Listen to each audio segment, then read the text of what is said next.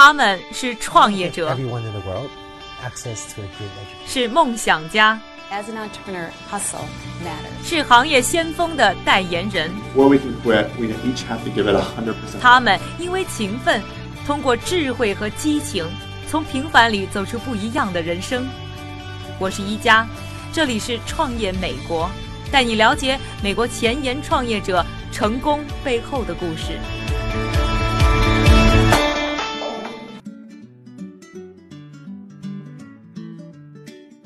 欢迎收听《创业美国》，我是一佳。在上一期节目当中呢，我们向大家介绍了一个毕业于美国名校、放弃高薪来创业的中国女孩丁丁的故事。创美节目的正确打开方式有几种？正确答案是，除了喜马拉雅，还有优酷视频哦。打开优酷，搜索“创业美国”，点击回车。一加带你一起围观美国。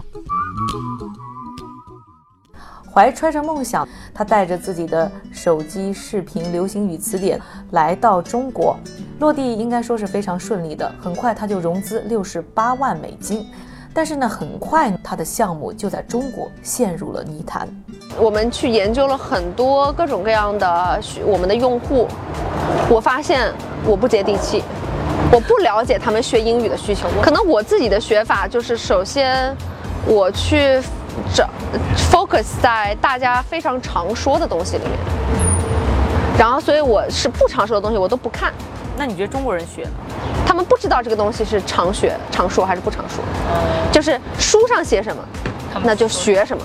咱们中国人学习的习惯是说需要系统化学习的，但是你仔细想一想，如果你真的把一个中国人空降到美国来，没有境界感，身边的人爱说啥就说啥。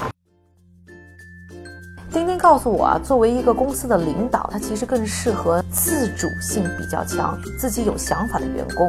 而到了中国以后，他经历的情况呢，却恰恰相反。大部分在中国招到的员工啊，习惯于听老板指挥，让他们做什么就做什么的方式，这也成为了他回国创业时遇到的第二个危机。想想雇人，但是后来，呃，只雇了一个人，然后剩下的人都雇失败了。有的人是我觉得他不行，有的人是他们觉得我不行，他们觉得我这个人特别糊涂。他问我你觉得未来有什么，比如三年有什么计划？我说我还没想那么远，我不知道。然后我现在未来的计划就是这样子的。然后呢，但是这个计划呢，我觉得不一定能实现。他说我觉得你这人特别有意思，特别好，但是呢，我总觉得心里有点电得慌，我不敢跟你干。我说那就算了吧。出现了水土不服的问题以后，丁丁带着他的团队很快做出了改变，带着自己的项目回到美国，继续开发和调整产品。也就在这个时候，创始人团队又遇到了新的问题。我有两个口方的，有一个是我的男朋友，然后他当时跟我分手，然后同时又想离开工作。呃，中国那边只有一个员工在那孤零零的。纽约这边我当时有两个实习生，我白天就去带着他们两个实习，就什么事儿装着什么事儿都没有。在深夜的时候，我就想陪着我的中国的员工工作。由于我晚上打电话，我被两个房东踢走了，然后每天剩下的所有的时间都在哭。有一天就特别神经的是，然后我在那个 Starbucks 听着那个背后那个音乐，我当时打打一电话给我妈，我说妈妈。这些人，剩下的人还留在这里，目前还没有走，他们对我还有希望。我的 investor 给我的钱不是让我所有东西一帆风顺的就这么走下去了。如果这点小事都搞不定，我还搞什么呀？采访当天，丁丁还很大方地带我参观了他的家，也是他的办公室。他的室友就是他现在公司的首席技术官，曾经的任职谷歌。我发现啊，他的小团队中呢，有很多的成员都曾经是大公司的牛人。目前呢，团队还没有自己的办公室。丁丁和他的室友也经常和不在纽约的团队成员通过远程视频召开会议。听起来呢，没有一般公司会议的拘谨，倒更像是朋友聊天。丁丁说啊，这才是最适合他的管理团队的方式。我们的团队其实非常的小，我们一个做安卓，一个做苹果，一个做网页加后端，然后我们的迭代的速度是每一个星期都有一个新的版本，会很不一样。游戏公司 Fresh Planet 的首席执行官 Matthew Norzarev 是钉钉现在的创业导师。在第一次见到钉钉的时候，Matthew 就对他留下了深刻的印象。来听一听他眼中的丁丁是什么样的。他非常有活力，做事情很有远见，而且有一个好的产品。他不介意去敲任何人的门去获得建议，这是非常好的。另外还有一件事情他做的非常棒，那就是他会公开谈论自己的产品，这对初次创业者来说是非常不寻常的。我觉得他这样做是对的。和丁丁聊得越多呢，我就越来越喜欢他。他虽然不像我们遇到的很多啊非常成熟的创业者那样显得呢特别的理性、特别的强势，但是他的真实、他的热情，还是让我觉得呢特别有感染力。创业者其实是可以多种多样的，而且他让我觉得生活当中只要想做自己要做的事情就好了，就算是失败了，明天还可以拾起梦想继续前行。我总是想到，我每当我郁闷、迷茫，然后伤感，然后焦虑的时候，我就在想，哎，我我多么的 lucky！我身边像我这么大的朋友，多少人是先去了银行或者去了 law school，然后呢觉得不开心，然后又去读 MBA，读了 MBA 到现在为止还是没有找到一个方向。他们到现在每天都还是很焦虑，他们的未来该往哪里走。但是我的焦虑呢，已经非常的细化了。就是我的未来要往哪里走，我自己该往哪里走，非常的清晰，啊、但只是说这个事情该怎么做可以做得更好，那这个这是幸福的苦恼吧。一加出书啦！新书《创客法则》在当当、亚马逊、京东及全国各大书店有售。微博晒书还有机会赢得创新产品礼物。一加携手中外行业大师，共看美国顶尖创新企业。创客法则拿在手，创业路上不用愁。